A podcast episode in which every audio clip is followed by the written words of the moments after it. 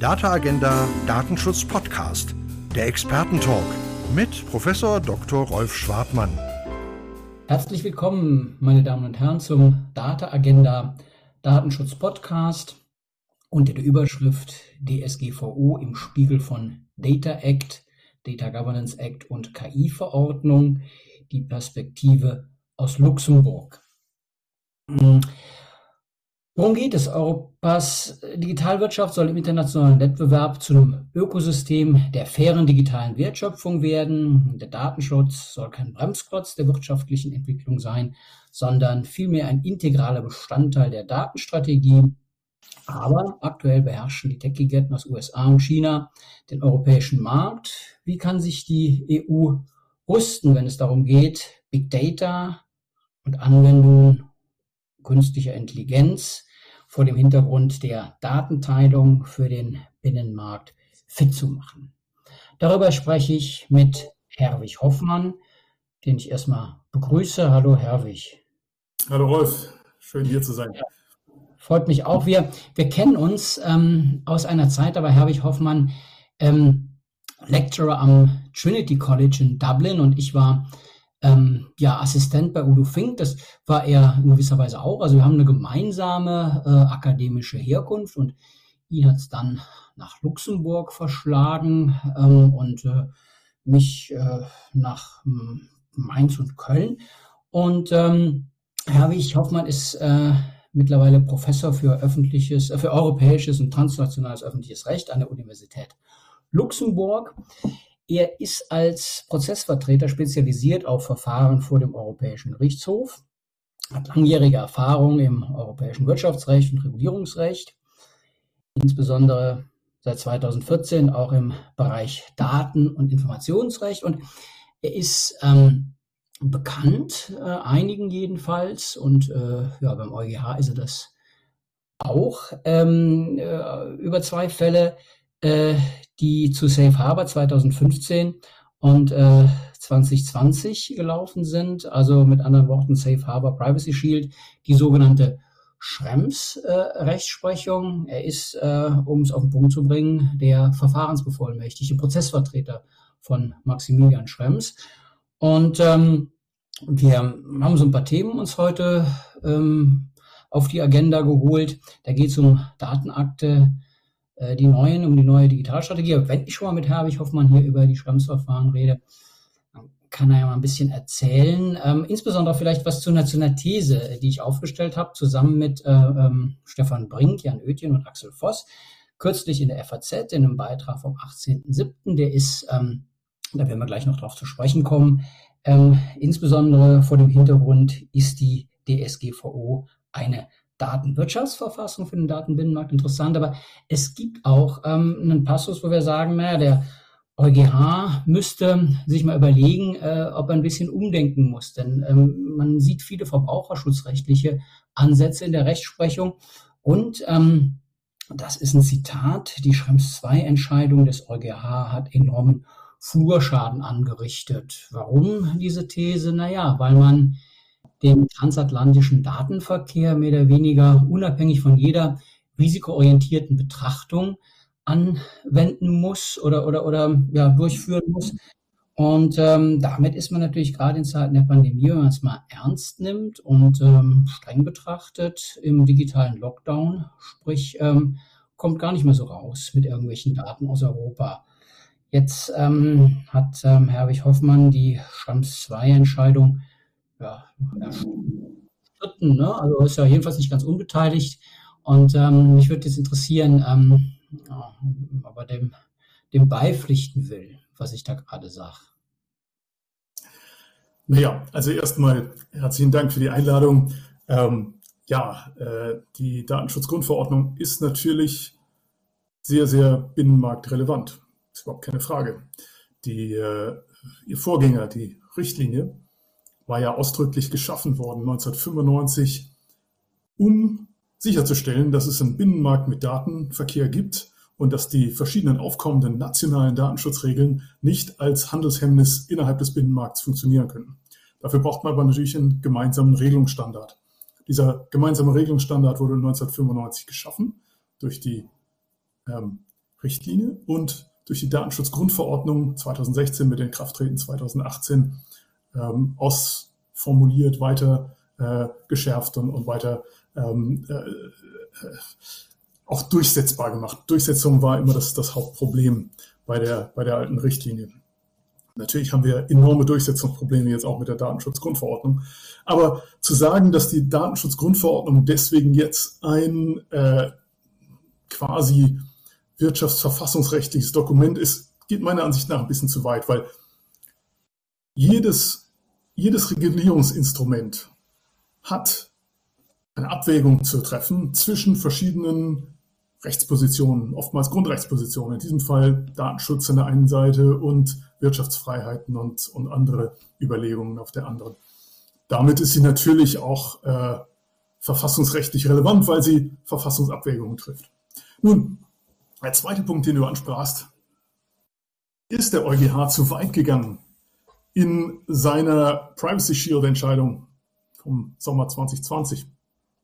Meiner Ansicht nach äh, muss man die beiden Privacy Shield und äh, die äh, Safe Harbor Entscheidung zusammenlesen, weil sie eigentlich ein Kontinuum sind. Privacy Shield hat wenig Neues gebracht, sondern hat eigentlich nur bestätigt, was in Safe Harbor stand. Ähm, das Besondere an der Privacy Shield Entscheidung war, dass der, die irische Datenschutzbehörde eigentlich Fragen stellte, nach Standard Contract Clauses, also den Vertragsmöglichkeiten. Aber der EuGH sagte, hört mal, Voraussetzung ist, dass es keine ähm, Entscheidung gibt nach der, Datenschutz, nach der Datenschutzgrundverordnung, dass ein Drittland adäquat ist. Und in dem Kontext wurde das nochmal mit durchgeprüft und im Prinzip das bestätigt, was, was Schrems 1 schon gesagt hatte. Nun, man kann sagen, oh Schreck, Hiermit wird also der gesamte Internetverkehr, der den transatlantischen Internetverkehr macht, lahmgelegt. Das Rückgrat des Internets. Wir haben ganz viele Sachen gehört.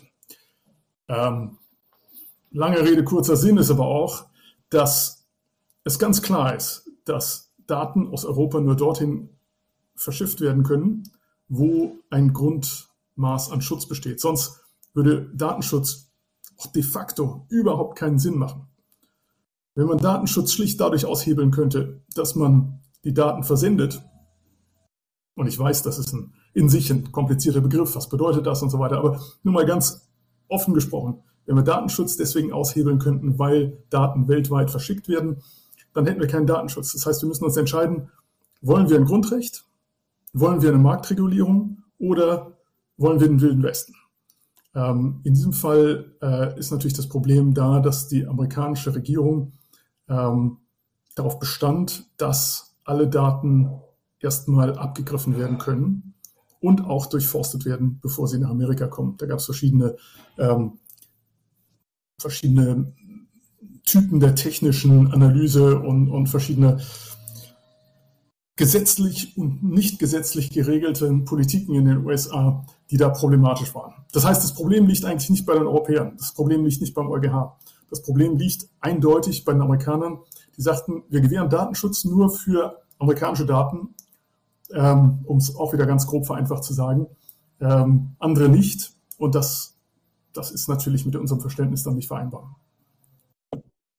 Ja, also würde ich alles unterschreiben äh, in, der, in der Dogmatik, in der Theorie. Ähm, zwei Fragen, die mir schon wichtig sind. Punkt eins: Würden es die Europäer, wenn es um Sicherheitsinteressen ginge, mit Daten aus aller Welt anders machen? Stichwort Pläne der EU für Chatkontrolle, die wir hier haben zur Verbrechensbekämpfung, also Punkt eins Und Punkt zwei: muss man nicht trotz allem, ähm, wenn man die DSGVO anwendet, in irgendeiner Form eine Risikobetrachtung zugrunde legen. Muss, ich die Frage nicht, muss man sich die Frage nicht stellen, ob man wirklich alle Daten gleich behandeln muss, muss man nicht konkret mal die Frage stellen und beantworten, insbesondere wenn man zum Beispiel Bußgelder lassen wollen würde, wo ist denn jetzt wirklich eine konkrete Gefahr für personenbezogene Daten entstanden? Reicht wirklich eine potenzielle Gefährdung aus, wie die Vergabekammer Baden-Württemberg das ja jetzt äh, kürzlich gesagt hat? Oder muss nicht in irgendeiner Form sowas wie ähm, ja, eine konkrete Gefährdung auch da sein? Das kennen wir im Gefahrenabwehrrecht ja generell. Ich kann ja nicht einfach äh, äh einem wirtschaftlichen Vorgehen Einhalt gebieten, ohne dass ich in irgendeiner Form ja auch, auch, auch, auch eine Gefahr. Es sind ja massive Eingriffe äh, in, die, äh, in die Grundfreiheiten vieler Unternehmen, gar nicht mal nur der, der, der, Tech-Giganten, die tun mir am wenigsten leid, aber mein äh, Augenmerk liegt natürlich auf den äh, äh, Unternehmen der, der europäischen äh, Wirtschaft, die ja alle äh, große Schwierigkeiten haben mit Kollateralschäden, dass man zum Beispiel was keine schlaue Idee ist, aber wohl natürlich bei manchem Surfshop-Betreiber vorkommen könnte, einen Google-Fonds einbindet, dass man dadurch sich ähm, ja, einem, einem Schmerzensgeldanspruch nach der Rechtsprechung aussetzt. Also für Bagatellschäden auch ein großes Thema gerade beim EuGH. Also ist da nichts, womit man der ähm, europäischen Wirtschaft über einen risikoorientierten ähm, Ansatz ein bisschen, ein bisschen äh, Luft geben könnte, denn so wie es jetzt ist, kann man im Prinzip bei Licht betrachtet, so sagen es jedenfalls einige, gar nichts machen, außer gegen Recht zu verstoßen. Und äh, das ist ja noch schlimmer als Wilder Westen, das ist ja völliges Chaos, äh, wenn das die einzelne, einzige Option ist, die, die, die ich faktisch habe. Also da ist natürlich, hier kommt jetzt ganz viel zusammen. Lass uns mal ein bisschen auseinanderpflücken. Erstens, die Tatsache, dass die Europäische Union oder die Mitgliedstaaten ähm, und natürlich bei nationaler Sicherheit sind es primär die Mitgliedstaaten, ähm, auch äh, Möglichkeiten haben, ihre Geheimdienste oder ihre sonstigen ähm, Polizeidienste zu ermächtigen, bestimmte Daten zu durchsuchen. Ähm, auch solche, die von außerhalb der Europäischen Union kommen, ist völlig unabhängig davon, ob ein Drittstaat wie China oder Russland oder USA oder irgendjemand in Südamerika Daten zu uns schicken lassen wollte. Das sind also zwei komplett unterschiedliche Sachen. Und natürlich müssen wir in Europa darauf achten, dass alle Polizeimaßnahmen, alle öffentlichen Akte ähm, nach rechtsstaatlichen Gesichtspunkten verlaufen und überprüfbar sind. Äh, das ist klar. Ähm, nun, äh, der andere Punkt ist die Frage nach Risikoansatz, Abwägung, Bagatellfragen. Hm, das ist, das ist dieses ganz zweite Thema. Ähm, ja, selbstverständlich. Wir haben ein Problem in, dem Hins in der Hinsicht, dass ähm, wenn alle Daten, völlig egal welchen Inhalts, nach unserem Wissen abgegriffen werden, und das ist ja genau das Problem gewesen in Safe Harbor und Privacy Shield mit den amerikanischen Politiken, dass ausnahmslos alle Daten, die über den Atlantik gingen, erstmal verarbeitet wurden in der Definition der Verarbeitung der Datenschutzgrundverordnung. Natürlich kann man sich über diese Definition unterhalten, ne? das ist wieder ein ganz anderes Thema. Aber nach dieser Definition wurden alle Daten ausnahmsweise verarbeitet. Das heißt, da ist kein Platz mehr für eine Risikoabwägung, weil schon allein alle Daten ausgewertet wurden. Nun ist die nächste Frage, sollte uns das stören? Gibt es irgendeine Kategorie von Daten, die wir sagen, die sind weniger wichtig? Ob das persönliche Daten sind, auf der einen Seite oder ob das auf der anderen Seite Daten sind, die ähm, wirtschaftsrelevant sind, die zum Beispiel ähm, für Firmen irgendeinen wirtschaftlichen Wert haben, ob das wegen äh, geistigen Eigentumsschutzes ist oder wegen aller anderer Fragen. Das heißt, wenn wir uns gegenübersehen zu einer Situation, wo unabhängig vom Risiko die Tatsache besteht, dass die Daten verarbeitet werden. In der Situation ähm, können wir nicht mehr das Einzelne gegeneinander abwägen. Nun, dritte Frage, da geht es um Schadensersatz und um die Vorlagefragen, die gerade vom EuGH vorliegen. Da sind zwei, eine aus Deutschland, eine aus Österreich, meines Wissens nach, vielleicht sind es noch andere, aber ich kenne zwei, wo genau diese Frage relevant ist, mehr oder weniger zentral, in der österreichischen ganz zentral, in der deutschen mit äh, äh, zur Fragestellung kommt. Nun, in diesem Kontext ähm, ist natürlich die Situation da, braucht man irgendeine Erheblichkeitsschwelle, um bei einer Verletzung von Datenschutzregeln einen Schadensersatz zu bekommen. Meiner Ansicht nach ist der Datenschutzgrundverordnung und übrigens auch Artikel 7 und 8 der Grundrechtecharta der Europäischen Union nicht zu entnehmen, dass man irgendeine Erheblichkeitsschwelle bräuchte oder überhaupt einführen könnte, weil das eine absolute Logik, die auch vom, vom Menschenrechtsgerichtshof in Straßburg festgestellt worden ist, äh, widersprechen würde, dass man erstmal zeigen müsste und beweisen müsste, dass Daten illegal gesammelt wurden, was meistens geheim geschieht, und dann beweisen müsste, dass aus dieser illegalen Sammlung der Daten auch ein konkreter Schaden entstanden ist. Was aber natürlich erstmal unmöglich ist meistens, gerade wenn wir über öffentliche, ähm, äh, also Polizeieinsätze oder Geheimdiensteinsätze sprechen, aber natürlich auch oft im, im privaten Kontext.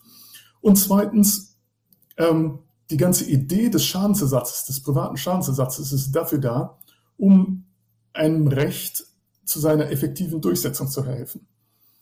Ähm, das heißt, solange wir so ein Schadensersatzsystem haben, müsste man auch davon ausgehen, dass es keine Erheblichkeitsschwelle gibt. Weil die Erheblichkeitsschwelle aufgrund von Beweisregeln zu einer Unmöglichkeit von Schadensersatz führen würde und das die gesamte private Durchsetzung von solchen Regeln de facto aushebeln würde. Jetzt frage ich nochmal nach. Ähm, wir haben es ja in vielen Fällen zu tun mit immateriellen Schäden, über die wir hier reden, äh, die ähm, Artikel 82 hier relevant macht. Und ähm, da geht es mal um ein Bild oder um eine E-Mail, die in irgendeiner Form äh, äh nicht richtig äh, äh, mit einer Einwilligung zugestellt wurde, während Bagatellfall Bundesverfassungsgericht äh, mehr oder weniger so abgenickt äh, unter ja, unausgesprochene Bezugnahme darauf, dass das äh, der EuGH entscheiden muss. Und äh, die Einbindung eines, eines, eines Fonds, ne, äh, einer Schriftart natürlich auch. Wir reden ja jetzt wirklich von, von Fällen, äh, die sich äh, für ähm, einen nicht so 100% mit den datenschutzrechtlichen Feinheiten ähm, vertrauten Menschen jetzt gar nicht wie Schäden darstellen. Ne? Also das, das ist das eine. Ähm, dann kommt ja dazu, äh, effektive Rechtsdurchsetzung teile ich. Ne, das, das muss passieren, aber es wird natürlich auch ein Missbrauch betrieben, von dem man sich natürlich Frage stellen kann, ist es überhaupt ein Missbrauch? Aber wenn ähm, in einem im arbeitsrechtlichen Verfahren zum Beispiel immer auch ein Auskunftsanspruch mitgezogen wird mit der Begründung, vielleicht einigen wir uns dann hinterher noch ein bisschen besser zu meinen Gunsten, lieber Arbeitgeber, wenn ich meinen Auskunftsanspruch, äh, welche Daten hast du denn alle über mich, jetzt mal nicht geltend mache. Also ähm, Artikel 15 ist das Einfallstor für viele ähm, ja, mal sagen, Ansprüche, die nach meiner Einschätzung zumindest mal nicht im Sinne des Erfinders sind. Äh, sie sind nicht rechtsbräuchlich, äh, das, das, das würde ich unterschreiben. Aber sie sind natürlich ähm, ja, rechtspolitisch extrem schwierig, weil man neben den äh, Artikel 83 äh, DSGVO mit den Bußgeldern, die rechtsstaatlich eingefasst sind, denn die Datenschutzaufsichtsbehörden, die sind ähm, natürlich an Recht und Gesetz gebunden, ähm, gibt es aber noch eine weitere ähm, Sanktion. Das sind ähm, die ähm, vielen äh, Schadensersatzklagen, die man ähm, ja, mehr oder weniger über Crawler, die man übers Netz laufen lässt, äh, äh aktiviert und dann hängt man äh, eine Legal Tech Software dahinter, die sagt, also diese Person hat zum Beispiel äh, äh die und die äh, Software verwendet, die kommt ohne internationalen Datentransfer nicht aus und aus dem Grund machen wir da jetzt mal direkt einen Schadensersatz geltend in Massenverfahren. Dass das rechtsmissbräuchlich wäre, das würde ich nicht behaupten. Es ist aber extrem unschön und wenn du es mal aus der Brille der, der Wirtschaft betrachtest, ist das natürlich ein furchtbarer Zustand, weil man ständig wie ein Kanickel vor der Schlange sitzt und denkt, oh mein Gott, oh mein Gott, äh, ich kann ja gar nicht anders, als äh, Datenschutzverstöße zu begehen. Und wenn jetzt jeder dieser Verstöße ähm, ein ähm, Datenschutzverstoß ist, äh, der ein Schmerzensgeld nach sich zieht, da hat man echt ein Problem. Also vor dem Hintergrund, meine ich, muss man die Entwicklung wirklich auch sehen. Das sollte der EuGH für meine Begriffe ähm, ja sehen, dass diese ganzen Dinge im Raum stehen, bis dahin, dass ich natürlich auch ins deutsche Schadensersatzrecht insofern eingreife, wenn ich ähm, dem äh, 82 einen penalisierenden ähm, Charakter zuweise. Man kann das machen. Äh, das ist äh, äh, eine Materie, die ist rausgegriffen äh, in der DSGVO. Das, das wäre ähm, rechtlich möglich, aber es wäre natürlich mit Blick auf die Konsistenz äh, des Rechts, äh, das ja keine Punitive Damages kennt, äh, in, in, in, in, Deutschland insbesondere, natürlich schon ein massiver Eingriff auch faktisch, wenn man das erzeugen würde.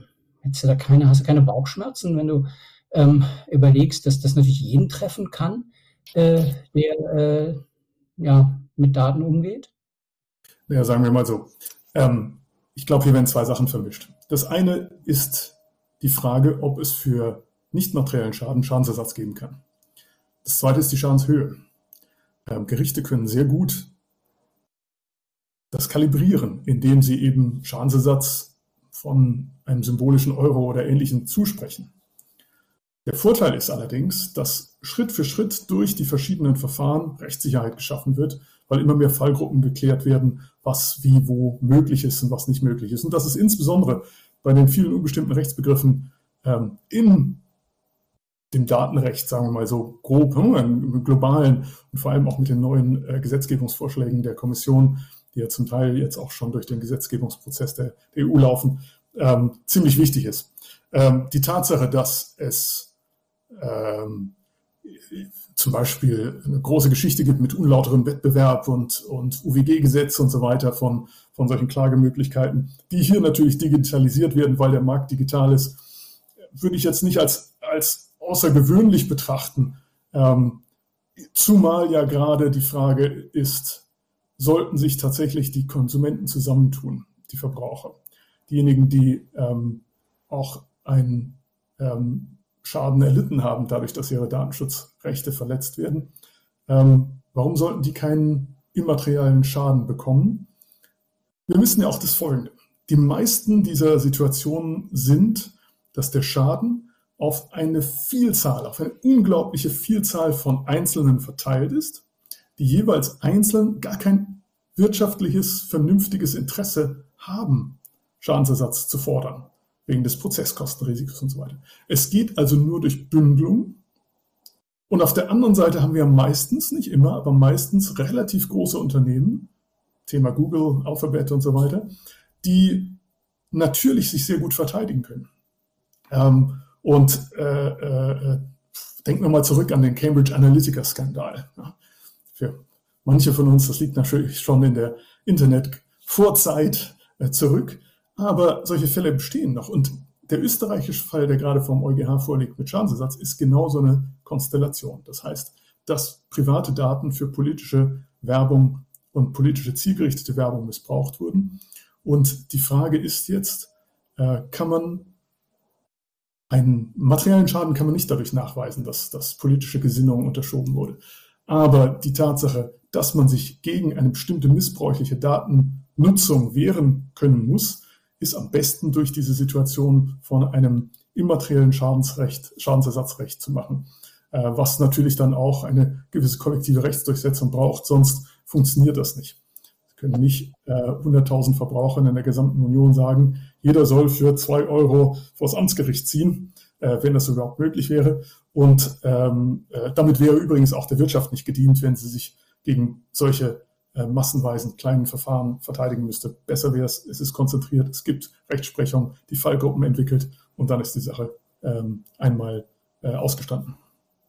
Ja, wobei Cambridge Analytica ist äh, da völlig unbenommen. Also das, das, aber man kann natürlich über so einen äh, Skandal äh, äh, jetzt nicht, ähm, wenn wir sagen, äh, die komplette ähm, Schadensersatzwelt ähm, definieren, also über diese Ausnahme eine Regel erzeugen. Und ähm, es ist ja in der Regel der Surfshop-Betreiber am Timmendorfer Strand oder der Bäcker äh, äh, um die Ecke, der ähm, eine Website betreibt oder in irgendeiner Form Social Media benutzt und gar nicht anders kann, als in irgendeiner Form ähm, einen Datenschutzverstoß begehen. Wir haben ja dieses wirklich konkrete Beispiel mit dem Einsatz dieses Google Schriftfonds oder eine einzelne E-Mail, die fehlgeleitet worden ist. Mhm und äh, für die dann nicht klar war, ob es dafür eine, eine Einwilligung gab oder nicht. Und da gab es nicht um zwei Euro, sondern ging es um 500 Euro. Und äh, äh, das äh, Münchner Gericht hat dann 100 Euro für diesen Schriftfonds äh, ausgeurteilt. Jetzt kann man natürlich sagen, gut, also die Gerichte kriegen das schon irgendwann hin, das auf zwei Euro runterzudampfen. Ähm, vielleicht äh, kann das äh, passieren, aber bis dahin haben wir natürlich eine enorme, auch über Legal Tech äh, äh gesteuerte äh, Klageindustrie äh, am Start und da stellt sich für mich, wir müssen das nicht vertiefen, die äh, rechtlichen und, und, und, und politischen Sachen muss man wirklich auseinanderhalten, aber da ist natürlich schon sehr, sehr viel Missbrauchspotenzial äh, dahinter. Und äh, wenn man das aus Sicht äh, eines Gerichts betrachtet, dann sind Daten nicht das neue Öl, sondern das neue Diesel, weil man vergleichbare Verfahren wie in den Dieselverfahren etablieren muss, einen Spruchkörper beim BGH extra dafür schaffen muss, um dieser Verfahrensflut Herr zu werden. Also ich glaube, das ist schon nicht ohne, was man da an faktischen... Da sprichst du aber auch einen ganz wichtigen Punkt an. Das ist die Frage, wie kann man es hinbekommen, dass es nicht zu einer übermäßigen Belastung von kleinen Akteuren kommt. Du sprichst den Bäcker an oder den äh, Fahrradverleih oder solche Sachen. Und dass es nicht auch zugleich sein kann, dass aufgrund der Konstruktion der Durchsetzungsmöglichkeiten Großunternehmen, ähm, die häufig ihre Niederlassung auch in Irland haben, dann straffrei ausgehen können oder sich jedenfalls äh, bequem um die Regeln herumwinden können. Ähm, da haben wir tatsächlich ein Problem der Ausgestaltung der Rechtsschutz- und Durchsetzungsmöglichkeiten, sowohl auf der privaten Seite als auch auf der öffentlichen. Es ist ja wohl bekannt, dass wir so eine Art, so ein, ähm, so ein Trichter haben äh, mit der irischen Datenschutzbehörde, die extrem viele Fälle vorliegen hat, extrem wenig bearbeitet im Moment. Ähm, aber natürlich äh, muss man gerechterweise auch sagen, mit sehr komplexen Fällen zu tun haben, weil sie meistens mit den großen Unternehmen zu tun haben. Also dann können wir an der Stelle, glaube ich, ähm, einen gemeinsamen äh, ähm, Strich drunter ziehen, vielleicht sogar einen einvernehmlichen. Wir vertrauen äh, in die Kontrollmechanismen des Rechtsstaats und äh, was dieses konkrete Problem hier anbelangt, ja aktuell auf die beim Europäischen Gerichtshof, denn da, da ist es ja. Ne? Also zumindest mal in der Grundsatzfrage jetzt angesiedelt und von da aus muss man weitersehen. Also ich glaube, das ist ein schöner erster erster Block gewesen äh, mit dem ja, großen Thema Schrems äh, ja, aus berufenem Munde. Ich würde gerne ähm, nochmal auf ein Thema äh, zu sprechen kommen, das du eingangs äh, aufgegriffen hast, und zwar die Frage nach der Wirtschaftsverfassung. Also Wirtschaftsverfassung, damit meine ich nicht, dass das eine Wirtschaftsverfassung wäre im Sinne eines Verfassungsdokuments, so wie der Verfassungsvertrag von Europa mal gescheitert ist, weil man sich nicht einigen konnte über Worte letztlich. Ne? Also es ist mehr so gemeint wie ja, so, eine, so, eine, so eine Art Grundordnung, so wie unsere, unser Grundgesetz man ja auch sprachlich aufteilen kann. Es gibt eine Medienverfassung, es gibt eine Finanzverfassung, es gibt eine Wehrverfassung. So würde ich bei der DSGVO für den Bereich äh, der Daten deshalb gerne von dem Begriff einer Datenwirtschaftsverfassung reden. Du hast es angesprochen, weil Artikel 1 ja ausdrücklich und schon auch in der Historie der Richtlinie die Verwirklichung des Binnenmarktes in Bezug nimmt. Also was häufig übersehen wird, nach meinem Eindruck, ist ja, dass äh, zwei Herzen in der Brust äh, der DSGVO schlagen, nämlich einmal das des Schutzes der personenbezogenen Daten und zum Zweiten ähm, das äh, des Schutzes des europäischen Binnenmarkts. Und wenn man dann in den Erwägungsgrund 4 schaut, dann sieht man, ähm, dass dem ähm, Gesetzgeber ja so eine Art äh, Konzert, Or Orchester vorschwebt, in, in dem viele äh, Instrumente im Wohlklang zusammenspielen, es aber keine erste Geige gibt, sondern es muss, äh, wir würden das als Verfassungsjuristen äh, äh um sowas wie äh, praktische Konkordanz und Wechselwirkung gehen. Es müssen also alle Rechte so zur Geltung gebracht werden, dass es dann am Ende des äh, ähm, Tages gut klingt und gut aussieht. Und da, und das glaube ich, muss man wirklich betonen, ist der Datenschutz ja kein Supergrundrecht, sondern er ist eines von vielen Grundrechten, die in die Abwägung insbesondere auch natürlich gegen die unternehmerischen Freiheiten einzustellen sind. Und da muss man dann Strich drunter machen am Ende, nachdem alles abgewogen hat und sagen, na gut, so kann es funktionieren. Also so wäre das Bild der Datenwirtschaftsverfassung gemeint. Ähm, bevor wir weitergehen, äh, gibt es hier grundlegenden Dissens zwischen uns beiden oder würdest du sagen, äh, so kann man das äh, vielleicht ein bisschen begreifen? Ja, so wie man in den 60er, 70er Jahren das Wettbewerbsrecht auch als, als Wirtschaftsverfassung angesehen hat und, und beschrieben hat. Selbstverständlich. Da sind grundlegende Fragestellungen. Und das macht es eigentlich, macht diesen Moment in der Geschichte jetzt gerade so interessant.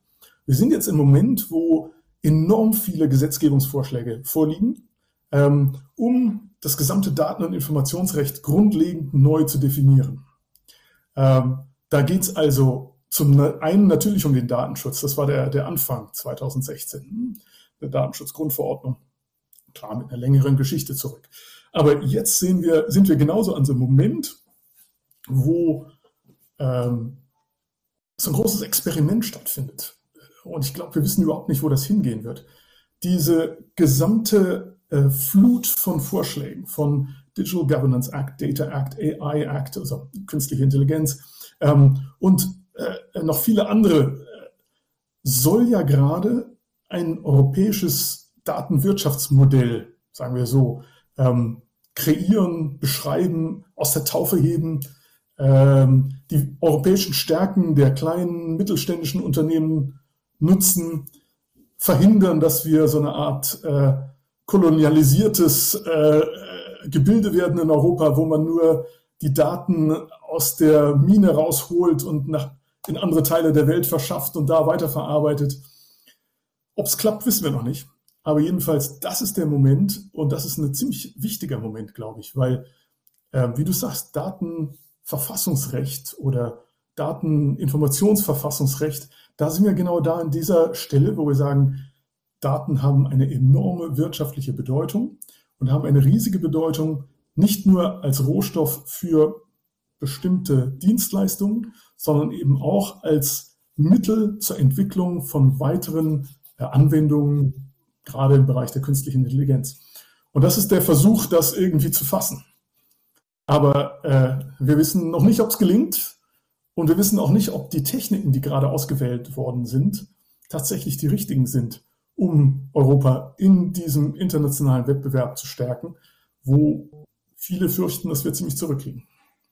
Ja, also Datenwirtschaftsverfassungsrecht, darauf könnten wir uns so, so, so verständigen, jetzt als Arbeitshypothese für die, für die weitere, äh, mal sagen, ähm, Zuordnung ähm, der, der, der europäischen Datenstrategie. Äh, nehme ich jetzt mal so. Ne? Sagst du ja oder schweigst du? Äh, ähm, äh? Ja, natürlich. Und jedes Wirtschaftsverfassungsrecht oder ähm, Teilgebilde, du hattest verschiedene verfassungsrechtliche Begriffe benutzt, ist natürlich dafür da, um Abwägungen zu treffen. Und das normalerweise findet das durch die Gesetzgebung statt, die durch weitere Rechtsprechung dann ausgelegt wird. Mhm. Ähm, das, das Recht ist dann, dann ist natürlich ein einheitliches Gebilde ähm, dieser, dieser, dieser komische Begriff der Grundverordnung, den gibt es ja eigentlich gar nicht rechtlich gesehen. Ähm, der soll schon mal darauf hinweisen, dass das diese Datenschutzgrundverordnung so eine Basisregel ist und es dann wiederum spezifischere Regeln ähm, in anderer Richtung gibt. Also insofern Grundverordnung, grundgesetzliche, diese, diese, diese Idee schwingt schon irgendwo mit, das ist klar. Ja, okay. Also, dann ähm, können wir, glaube ich, auf der, auf der Basis ähm, gemeinsam weiter diskutieren. Und dann kann man ja mal die nächste Frage stellen. Wenn ich mir die europäische Datenstrategie anschaue, dann habe ich auf der einen Seite die für die auch Wirtschaft, für den Binnenmarkt offene DSGVO, äh, die natürlich ähm, zunächst auch äh, in der Lesart, äh, insbesondere von Aufsichtsbehörden, gerne auch mal mit einem Schwerpunkt auf Datenminimierung gelesen wird. Das ist natürlich Datenminimierung nicht unbedingt das, was ähm, die DSGVO möchte. Die DSGVO möchte, wenn es äh, um den catchy Klammerzugriff äh, Datenminimierung gehen, geht, äh, wenn es da steht ja in erster Linie ähm, auf den Begriff der Erforderlichkeit hinweisen. Also ich muss die Daten verarbeiten dürfen, die erforderlich sind und einen bestimmten Zweck, der von der DSGVO legitimiert ist, zu erfüllen. Wenn wir jetzt über das Datenteilen nach den neuen Datenakten nachdenken, nehmen wir ruhig mal den Data Act, da wird es ja auch um wirtschaftlich relevante Daten gehen, äh, am Ende des Tages ja sogar um verpflichtende Datenteilung und so weiter. Also wenn ich doch als Gesetzgeber und als Rechtsunterworfener sehe, dass es eine DSGVO gibt, die der Goldstandard ist für die Verarbeitung personenbezogener Daten. Da muss ich ja letztlich alles, was an Daten verarbeitet, geteilt wird, auch unter dem neuen äh, äh Datenwirtschaftsrecht, hier Data Act, ähm, ja letztlich über die DSGVO legitimieren. Wir haben es ja beim Data Act mitnichten nur mit anonymen oder besonders stark pseudonymisierten Daten zu tun, sondern wir haben es ja in vielen Fällen mit personenbeziehbaren Daten zu tun. Wenn ich Daten aus dem vernetzten Auto überlege, das über die Fahrzeugidentifikationsnummer FIN, ja immer personenbeziehbar. So, also das heißt, wir müssen immer den DSGVO-Check durchziehen. Und ähm, das ist ähm, jetzt für mich äh, eine sehr spannende Frage, auch wie, wie wir damit umgehen. Also man muss doch künftig, ich mache mal ein Beispiel auf, äh, wenn man sich etwa die, die, die, die Transparenz anschaut im Data Act, da gibt es Artikel 3 Absatz 2, eine Transparenzvorschrift, die muss man dann mit Artikel 13 DSGVO ein bisschen abgleichen, gegenüberstellen, kommt raus. Ich habe zusätzliche Informationspflichten nach Data Act. Also ich habe DSGVO plus Transparenz nach Data Act. Bei der Datenportabilität habe ich 1 Absatz 3 Data Act und 20 DSGVO. Ähm, ja, zwei ganz konträre Ansätze. Die ist ja viel schmaler geschnitten, die 20er Datenportabilität, als die nach 1.3. Äh, Im äh, äh, Check der DSGVO, ja, alle Daten, die äh, durch die Nutzung eines Produkts oder damit verbundene Dienstleistungen erzeugt werden, da darf einer darauf zugreifen. Ja, und dann äh, werden die Daten so in Verkehr gebracht. Ja, das ist doch irre. Na, ich meine, das ist doch äh, äh, zumindest mal in der Lesart, die wir bisher haben, so ein bisschen wie bei Dr. Doolittle. Ich weiß nicht, ob du den noch kennst. Das ist so ein Typ, der kann mit Tieren reden. Und da gibt es ein Tier, das heißt Stoß mich, zieh mich. Das ist auf dem Ausguck von dem Schiff, wo der immer mit rumfährt. Und äh, dann sagt immer das eine Tier, ich will in die eine Richtung, das andere Tier ist in die entgegengesetzte Richtung. Ne? Und dann äh, äh, muss man da irgendwie ordentlich navigieren als äh, Dr. Doolittle. Und ähm, ja, wenn man dieses Bild äh, äh, benutzt, dann hat man natürlich schon äh, so ein paar Fragen. Also sehe ich das zu kritisch? Äh, kannst du mir jetzt helfen? Ähm, die, äh, äh den Data Act, nehmen wir den ruhig mal, ist ja erst im Entwurfsstadium da, aber da kann ja auch noch viel ähm, im Entstehungsprozess vielleicht auch an Argumenten vorbringen, die ähm, was zum, zum Besseren wenden siehst du da eine, eine gute Möglichkeit, äh, das Ding mit der äh, DSGVO äh, ja, in, in, in, in, eine, in eine konstruktive Wechselwirkung zu bringen? Müsste dann ja auch darüber nachdenken, die DSGVO im Sinne der Wirtschaft und des Willens des Gesetzgebers der neuen Datenakt so ein bisschen offener zu gestalten. Man müsste über 6.4 und über vertragliche Datenverarbeitungen oder auch über, über Interessenabwägungen natürlich viel, viel äh, vielleicht offener nachdenken, wenn ich ja den Willen des einen Pferd habe, ich will teilen und den anderen, ich will sparen, ja, da muss ich in irgendeiner Form äh, äh, ja, mir was einfallen lassen. Das würde mich total interessieren. Äh, bist ja versierter äh, auch, auch, auch äh, Beobachter äh, des, des Brüsseler Geschehens. Ähm, ja, da bin ich so ein bisschen, ähm, so ein bisschen ratlos. Ich hoffe, du hilfst mir jetzt. Ja. Ja, das Erste, was ganz klar ist, ist, dass diese unglaubliche Fülle an Gesetzgebungsvorschlägen, die äh, in den letzten paar Monaten herausgekommen ist, da hatte man ja kaum gerade äh, auf den Druckerknopf gedrückt, um sich mal ähm, einen Überblick zu verschaffen, was im einen Dokument stand. Da war schon das nächste wieder in der Inbox. Ähm, und das sind ja klein, keine kleinen Akte, das sind ja jeweils äh, Gesetzgebungsvorschläge mit ziemliche Auswirkungen in unglaublich viele Lebensbereiche. Und da sind nicht nur innerhalb der Gesetzgebungsvorschläge, sondern auch zwischen den verschiedenen Gesetzgebungsvorschlägen viele Sachen, wo wir mal noch intensiver diskutieren müssen, wie hängt das überhaupt zusammen? Gibt es da, ist das, ist das jetzt ein Regelungsbruch? Ist das jetzt eine Umdefinition? Ist das jetzt ein, ähm, einfach nur ein Irrtum?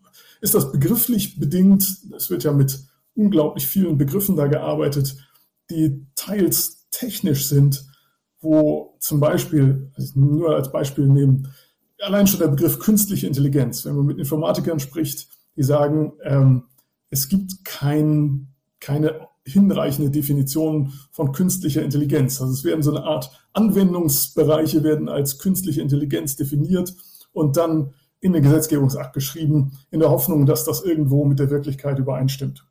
Also ähm, das nur zur Einleitung. Es, es ist, glaube ich, allen, die sich damit beschäftigen, gerade ähm, aufgefallen, dass da enorm viele Fragestellungen bestehen, enorm viele Probleme bestehen mit der Angleichung verschiedener Konzepte ähm, und möglicherweise einfach auch Regelungsbrüche bestehen. Das muss man natürlich bearbeiten und, und durcharbeiten und eventuell im Gesetzgebungsprozess, ich hoffe, noch im Gesetzgebungsprozess nachbessern. Sonst endet das ganz viel vor Gericht und ähm, endlose Rechtsprechung ist dann Bedarf, um klarzustellen, wie die verschiedenen Abwägungen sind.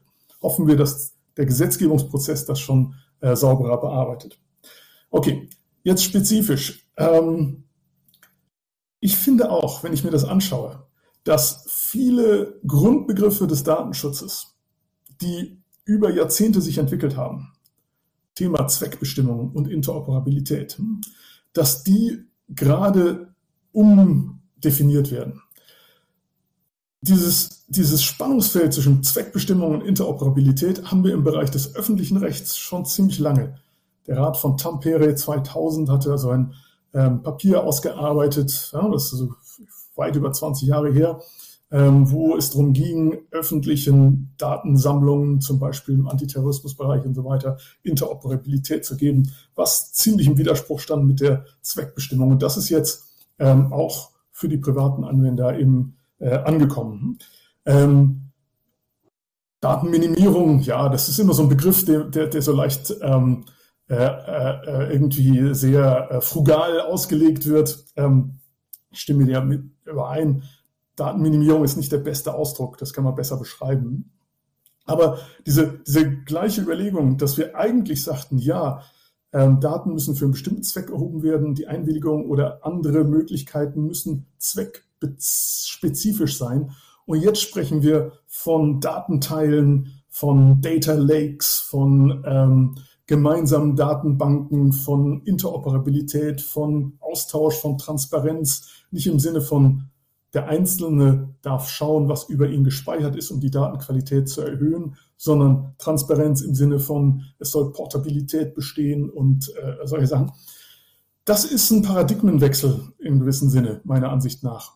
Ähm, der kann dadurch geschuldet sein, dass es eine neue Abwägung des Gesetzgebers gibt zwischen verschiedenen Grundrechtspositionen.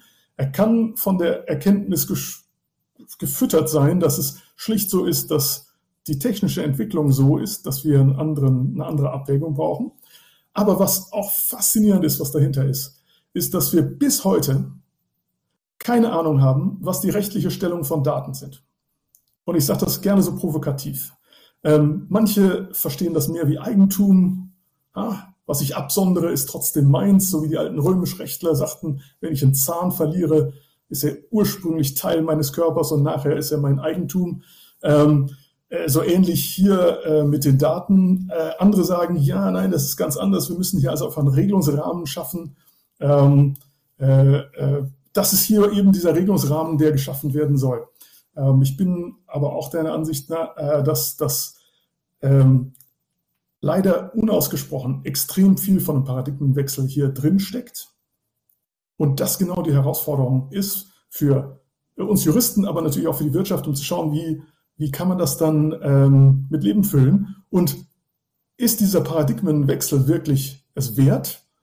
Schaffen wir es, eine neue, aus dieser neuen Infrastruktur, die da geschaffen werden soll, tatsächlich ein Wirtschaftsmodell zu schaffen, der Wohlstand produziert, der ähm, Anwendungen produziert, wo wir es schaffen, innerhalb Europas mit unserer spezifischen Wirtschaftsstruktur eben nicht nur zur Datenmine zu werden, wo andere Kolonialherren unsere Daten abziehen und nach China oder sonst wohin verschaffen und dort verarbeiten, sondern dass wir es tatsächlich selber schaffen, unseren Mehrwert auf unseren Daten als Rohstoffen aufzubauen. Ja, also das äh, ähm, sehe ich auch. Also, also das ist ein, also teilst du ja anscheinend ein, ein großer Paradigmenwechsel. Also wir reden bei der DSGVO ja nur wirklich nicht äh, von diesen, äh, wir sagen, Großszenarien äh, äh äh, des, des, des, des Wirtschaftens mit Daten, die hat einen anderen Zweck. Jetzt sagt aber natürlich trotzdem der Data Act, ähm, dass die Vorschriften der DSGVO unberührt bleiben. Äh, das heißt, man muss da schon äh, sehr, sehr stark umparken im Kopf, wenn man die DSGVO ähm, anwendet und zugleich den Data Act ernst nimmt. Das das andere Thema, was du angesprochen hast, welchen Rechts äh, äh, haben Daten, was sind die eigentlich? Ja gut, die digitale Inhalterichtlinie bei uns jetzt ins BGB 327 eingeflossen, sagt natürlich schon, ähm, Daten sind sowas wie Wirtschaftsgut. Man kann faktisch jedenfalls mit äh, Daten zahlen.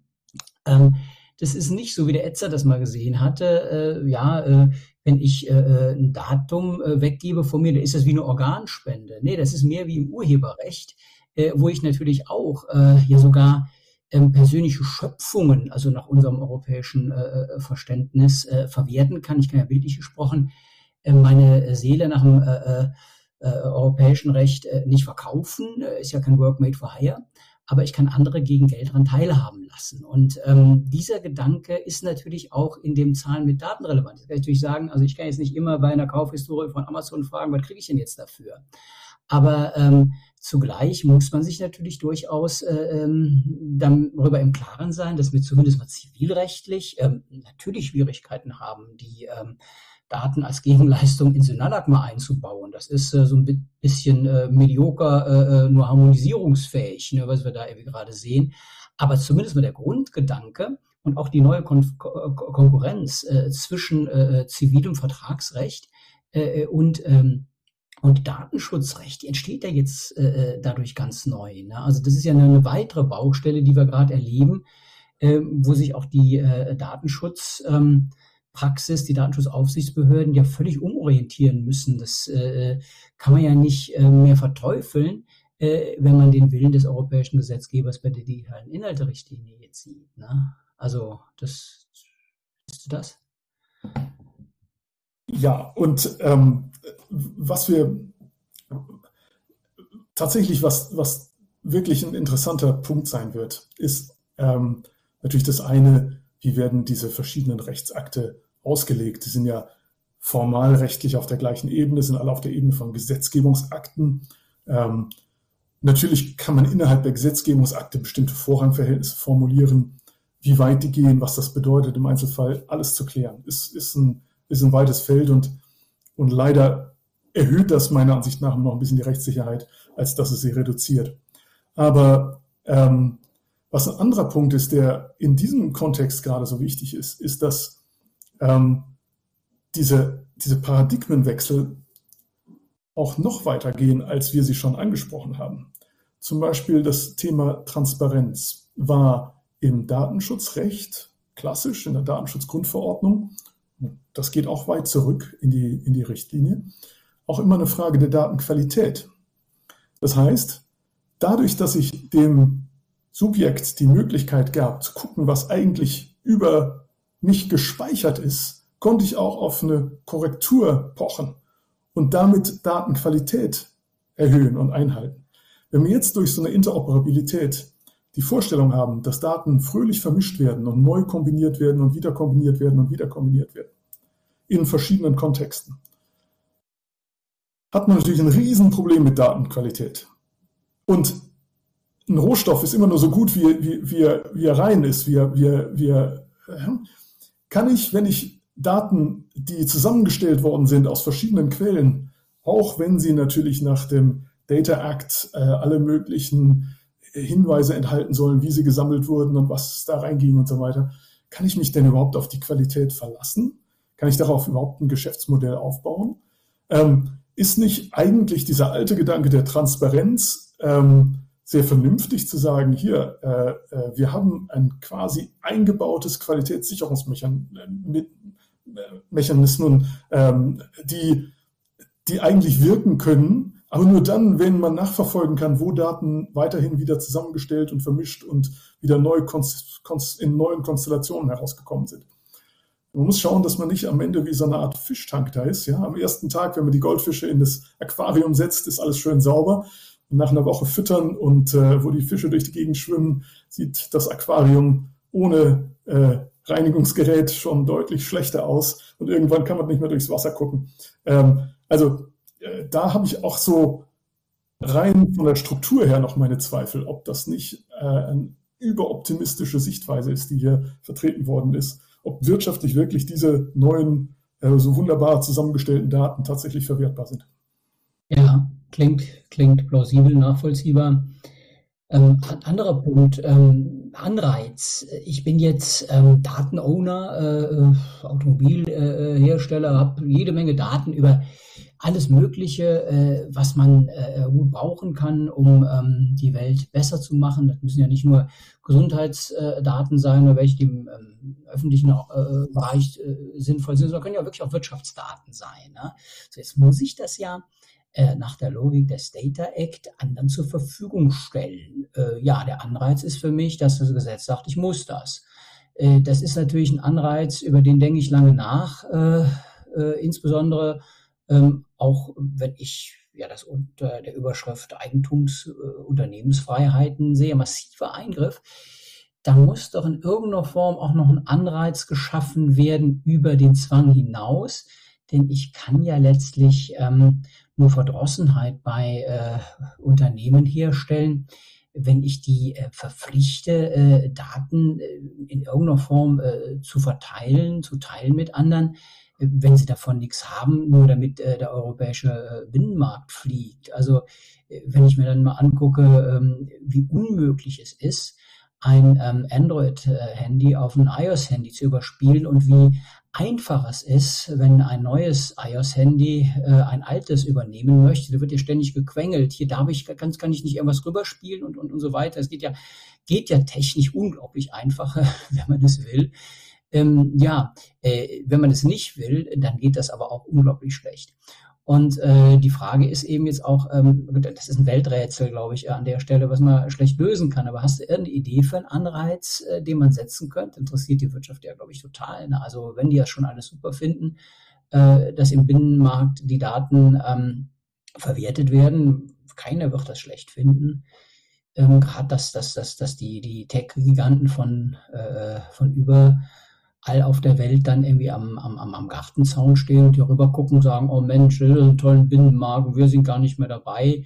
Das ist ja, Mensch, dass das so geklappt hat, hätten wir uns ja nie vorstellen können. Ne? Das ist ja ein ganz tolles Konzept, was da gerade irgendwie entwickelt worden ist. Mensch, äh, wie konnten wir das äh, nie äh, irgendwie sehen, dass das kommen würde? Ne? Also ist das ein Szenario, ich weiß nicht, ich habe jetzt irgendwie ähm, äh, natürlich irgendwie zu pointiert gesagt, aber ähm, ich, mir fehlt aber auf der anderen Seite, also zumindest nach dem, was ich jetzt im Data Act sehe, so ein bisschen die Fantasie, wie das gehen soll. Ja, und äh, ganz richtig, also Daten teilen, Daten aufbereiten, verursacht Kosten. Wir kennen das ja vom Reporting. Hm? Je mehr Reporting-Verpflichtungen auf Unternehmen lasten, desto teurer wird das für sie. Und das ist, wirkt natürlich wie ein, ja, wie ein Kostenfaktor im, im Geschäftsmodell. Hm? Ähm, und was immer mal Kosten reduzieren kann, ist natürlich ähm, für ein Geschäft gut. Eine Frage nach den Anreizen ist eigentlich eine spannende Sache, denn die bringt uns zu einem ganz anderen Thema, was eigentlich, du hattest nämlich gefragt nach der Kompatibilität zwischen Datenschutz, also Datenschutzgrundverordnung und Data Act und DGA und so weiter. Aber ein anderer Bereich ist ja Wettbewerbsrecht. Und klassisch ist ja Informationsaustausch im Wettbewerbsrecht ein absolutes, also so, so eine der Dinge, die man nicht tut. Ähm, Informationsaustausch führt natürlich zu Absprachen, zu Katalysien. Also das ist schon in sich schon was hochgradig Verdächtiges. Ich kann noch nicht abschätzen, wie das Verhältnis zwischen Data Act und dem klassischen Verbot im Wettbewerbsrecht des Informationsteilens, ähm, wie das im Verhältnis zueinander steht. Und möglicherweise, aber das, das wäre natürlich eine zynische Sichtweise, ist gerade das der Anreiz, dass man ähm, sich von den wettbewerbsrechtlichen Verpflichtungen da so ein bisschen lösen kann und ähm, etwas freigebiger Daten teilen kann. Aber das ist nur eine Vermutung, ich, ich weiß es nicht. Hm? Das andere ist natürlich, dort, wo es wirklich einen Anreiz geben wird, ist, wo Data Pooling zu zwischen kleineren und mittelständischen Unternehmen dazu führt, dass sie ähm, mehr Daten haben, als sie vorher hätten. Ähm, Problem ist, das wird natürlich typischerweise, und da kommt das Wettbewerbs wieder rein, Wettbewerbsrecht wieder rein, jedenfalls nach meiner Einschätzung, typischerweise in Unternehmen ungefähr des gleichen Levels oder der gleichen, des gleichen Anwendungsbereichs so sein. Ähm, man denke nur äh, zum Beispiel an äh, Sportuhren und, und GPS-Funktionen und so weiter. Da haben wir in Europa verschiedene kleinere Anbieter, ähm, klein im Verhältnis zu anderen, zu Unto oder solche aus Finnland, die, wenn sie mehr Daten hätten, möglicherweise mehr ähm, Entwicklung machen könnten und mit anderen zusammenarbeiten, mehr schaffen. Da sind wir ganz klassisch im Joint Venture. Hm? Das, das hätten wir auch klassisch auch so machen können. Das ist, glaube ich, auch so ein bisschen die Idee dahinter. Hm? Ähm, dass man die Großen verpflichtet, ihre Daten mit abzugeben und den kleineren Möglichkeiten gibt, durch dieses Teilen ähm, äh, besser ranzukommen. Wie gesagt, ob das in der Wirklichkeit so funktioniert, äh, bleibt abzuwarten. Das kann ich ähm, äh, als Jurist, der sich den Gesetzgebungstext so anschaut, äh, nur vermuten, aber nicht, nicht sagen, was, was da wirklich tatsächlich wirtschaftlich dahinter stehen werden wird. Ja, mir geht es als Jurist nicht anders. Äh, unterhalte ich mich aber mit Leuten, die da betroffen sind, dann haben die auch ein Fragezeichen, äh, was sie da hinmalen. Ne? Sie können da auch nichts erkennen, wie das gehen soll. Natürlich ist der, der, der Gedanke ist klar, es ist ein schöner Gedanke. Äh, ich weiß jetzt nur nicht, ähm, wie in irgendeiner Form äh, der mit Leben gefüllt werden kann auf der Basis jetzt. Und Wettbewerbsrecht, Absprachenverbote, super spannender Gedanke. Geschäftsgeheimnisse, ganz eigener Turf. Ne? Also auch das ist ja nicht so ganz leicht, ne? da das Coca-Cola-Rezept mal eben rauszuhauen äh, auch wenn es ein Algorithmusrezept ist. Also äh, da äh, haben wir sicherlich auch äh, große Schwierigkeiten, die man so harmonisieren oder in den Griff kriegen muss. Also wir, wir sind mit der Zeit ähm, fast drum. Ich würde trotzdem noch einmal kurz auf die KI-Verordnung zu sprechen kommen. Über die haben wir noch nicht geredet. Die KI-Verordnung, die soll ja, wenn ich das richtig äh, beobachte, schneller kommen als äh, der Data Act. Irgendwas von diesem Jahr ähm, hat der Berichterstatter äh, mir mal zugerufen, ähm, keine Ahnung, also im Parlament, keine Ahnung, ob das stimmt. Ähm, auf jeden Fall ist das ja ein Riesending, wenn das so schnell gemacht würde, dann ähm, müsste man sich ja schon, ähm, ja, sehr dem Gesetzgeber anvertrauen, äh, dass das alles gut läuft. Ich habe so ein paar grundlegende äh, Probleme. Äh, einmal äh, hast du eben schon angedeutet, was, was ist eigentlich KI? Ne? Und bei der nächsten Frage in der Datenethikkommission haben wir das hoch und runter äh, diskutiert, wann ist eine äh, ähm, künstliche Intelligenz, wenn es denn eine ist, äh, denn Risiko, ähm, eine Risikoanwendung. Also ich meine, Beispiel kann man ja gut nehmen. Ich äh, habe beim Bundesgerichtshof einen äh, Getränkeautomaten und dann geht der Richter, der gerade eine wichtige Strafsache entscheiden muss, zum Getränkeautomat und ähm, fragt den Getränkeautomaten, was soll ich so trinken? Ne? Und dann guckt er sich den so an mit seinen ähm, ja, ähm, Computeraugen und sagt, äh, nach dem, was ich da so sehe, bist du müde und trinkst mal besser einen Kaffee und äh, äh kein Wasser. Ne? Und dann denkt, oh, trinke ich mal lieber äh, jetzt tatsächlich einen Kaffee. Ne? Und ähm, ja, dann hat das natürlich, äh, weil er unglaublich wach ist, Einfluss auf die Entscheidung, äh, die er trifft. Und es ist, ist natürlich Quatsch, was ich hier erzähle, aber äh, da steckt ein ernster Kern hinter, denn ähm, es muss ja nicht nur, wenn es um eine Hochrisikoanwendung äh, geht, ein sensibler Kontext äh, sein. Das wäre ja definitiv äh, bei einer Entscheidung eines Bundesrichters äh, über äh, ein Strafverfahren so. Es muss ja auch noch eine ähm, risikoreiche Anwendung sein. Und ein Kaffee, den mir das Ding anbietet, äh, so intelligent das sein mag, ähm, tja, die künstliche Intelligenz hat mitgewirkt. Ist das jetzt eine Hochrisikoanwendung? Antwort musst du nicht geben, nein. Äh, äh, darf nicht dazu kommen, sagen wir es mal so. Aber was, was, was, wo, wo läuft die Grenze? Also in vielen, vielen Situationen muss man sich ja die Frage stellen, wenn ich das nicht komplett abklemmen will, muss ich eine ordentliche ähm, Ausparzellierung der, äh, der Hochrisikoanwendung vornehmen, der verbotenen Anwendung vornehmen. Und dann habe ich auch viel Spaß, weil alles, was übrig bleibt und nicht von der KI-Verordnung spezifisch reguliert wird, das fällt ja in die Catch-all-Regulierung der DSGVO.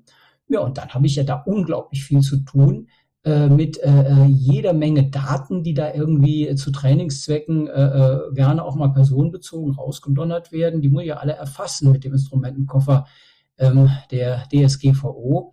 Und äh, da muss ich schon wirklich intensiv, was ja auch gemacht wird, über Anonymisierung, Pseudonymisierung nachdenken, damit es überhaupt irgendwie funktioniert. Also ich glaube, das wäre jetzt noch mal die letzte Frage. Also was hältst du von, von diesen Mechanismen? Kann man mit Anonymisierung, Pseudonymisierung viel erreichen an der Stelle? Oder was sind sonst die Möglichkeiten und die Anforderungen jetzt in Zeiten von, von KI-Verordnung, das ordentlich zu machen? Wobei ich es nach der Haftung für KI äh, gar nicht gefragt habe. Ähm, ich weiß gar nicht, ähm, ob das jetzt eine kurze Frage war. Aber ich, das sind äh, so, so, viele Sachen. Äh, dann, dann, nehmen wir uns noch drei Minuten, das hast du ja locker drauf. wenn, man das, wenn man das auseinander nimmt, ist, das ist ja genau das, was, auch, was wir auch gerade im Data Act besprochen hatten. Die Überlegung, also gerade Anonymisierung, Pseudonymisierung, ähm, kann ich das wirklich hinbekommen? Und was für Kosten und was für ein Risiko nehme ich auf mich, wenn ich der Datenproduzent bin, sagen wir mal so, also derjenige, der die Daten teilen muss. Ähm, falls jemand mit einem anderen Datensatz, der parallel dazu kommt, das kennen wir ja schon seit der 1970er Rechtsprechung zum zur Rasterverhandlung. Verschiedene Datensätze können miteinander abgeglichen werden und was ursprünglich pseudonymisiert oder anonymisiert aussieht, ist plötzlich sehr, sehr konkret zu machen. Ist also nichts Neues, gibt schon seit 50 Jahren. Ähm, wird das funktionieren? Wird das hinreichend funktionieren? Wer trägt die Verantwortung, falls da irgendwas schief geht? Ähm, und äh, Gibt es da nicht eigentlich auch eine Möglichkeit der Sabotage? Ich könnte mir vorstellen, dass viele große Unternehmen, die sagen, ich möchte eigentlich meine Daten nicht teilen, muss sie aber teilen, dass sie da also alle möglichen, allen möglichen Sand ins Getriebe streuen, damit ihre Daten so pseudonymisiert oder anonymisiert sind oder aufbereitet sind, dass sie gar nicht mehr richtig zu benutzen sind. Das man kann es also von allen Seiten sehen. Ähm, ich halte das für ein extrem schwieriges Feld und ähm, wie gesagt, außer, außer technischen Fragen ähm, gibt es natürlich ganz viele juristische Fragen. Was bedeutet dann eigentlich Pseudonymisierung? Wenn ich die Pseudonymisierung oder Anonymisierung nur anhand des privaten, also des, des Datenschutzes von Privatpersonen, von Einzelnen äh, als, als Kriterium nehme, habe ich natürlich trotzdem noch die Möglichkeit, dass extrem viele wirtschaftlich wertvolle Daten da noch mit drin sind. Ähm, also Datensätze, die auch anonymisiert oder pseudonymisiert im Hinblick auf eine Einzelperson sind, können ja extremen wirtschaftlichen Wert haben. Was man mit diesen verschiedenen Situationen macht, äh, ich glaube, das ist noch ein extrem weites Feld. Ähm, ich denke auch, man muss da sehr vorsichtig sein im Gesetzgebungsprozess, dass die verschiedenen äh, Themen jetzt nicht pauschal an die Gerichte abgegeben werden. Insofern, als dass man gesagt hat, jetzt Gesetzgebung ist notwendigerweise immer so ein Kompromissprojekt und man wird sich da mit ähm, Worten ein bisschen rausarbeiten und das, die Gerichte werden den Rest schon klären. Wir dürfen nie vergessen, dass in Europa noch eine extra Schwierigkeit besteht, nämlich dass Gesetzgebungstexte in 23 Sprachen gleichermaßen erlassen werden und den gleichen Wert haben juristisch. Das heißt, wir haben nicht nur die Rechtsunsicherheit, die aus den verschiedenen Konzepten stammt, sondern wir haben zusätzliche Schwierigkeiten mit der Klarheit und der Bestimmtheit des Rechtstexts, dadurch, dass verschiedene Sprachversionen noch bestehen. Ähm, das darf man in diesem Kontext nicht vergessen. Ich glaube, das wird, weil die Diskussion so gerne auf Englisch geführt wird, eben auch sehr leicht außer Acht gelassen. Ist eine Spezifikation äh, Spezifizität des, des europäischen Rechtssystems, ähm, die aber doch immer praktisch erhebliche Auswirkungen hat. Ja, das ist sowas wie ein rechtliches Wettbewerbs Hemmnis. Ne? Irgendwie, äh, die Amerikaner kennen das ja nicht. Ne? Diese äh, ja, ähm, Vielstimmigkeit in den Sprachen. Ne? Wir haben jetzt Deutsch geredet heute. Äh, ich hoffe, da kann irgendeiner mit anfangen. Äh, weil ähm, ja wir ähm, aber der, gut wir, wir haben ja zumindest mal die Authentizität in unserem äh, kleinen Mikrokosmos äh, glaube ich gewahrt ich, ich, ich, ich würde gerne abbrechen nicht nicht weil das irgendwie nicht super spannend wäre mit dir weiterzureden sondern weil man das jetzt nicht ähm, ja, ewig äh, strecken, strecken darf. Ne? Also ich bedanke mich ähm, herzlich ähm, bei, äh, bei Herbig Hoffmann, Professor in Luxemburg, für die Mitwirkung am Data Agenda Podcast DSGVO im Spiegel von Data Act, Data Governance Act und KI-Verordnung. Ähm, ja, viele wichtige, auch grundlegende äh, Dinge, die wir besprochen haben. Und ähm, ja, mir hat es großen Spaß gemacht. Äh, äh, dir auch, Herwig? Immer, Rolf, jederzeit. ja, das äh, hört sich gut an. Dann ähm, schauen wir mal, ähm, wie wir das äh, immer und jederzeit ähm, auf ein ähm, operationalisierbares Maß unterbrechen. Aber das tun wir sicher. Vielen herzlichen Dank, äh, dass du da warst. Und ähm, an Sie, liebe Zuhörerinnen und Zuhörer, auch herzlichen Dank und ähm, ich freue mich, wenn ja, wir wieder zusammenkommen bei einem anderen Data Agenda Datenschutz Podcast. Vielen Dank, machen Sie es gut. Das war der Data Agenda Datenschutz Podcast, der Expertentalk mit Professor Dr. Rolf Schwartmann.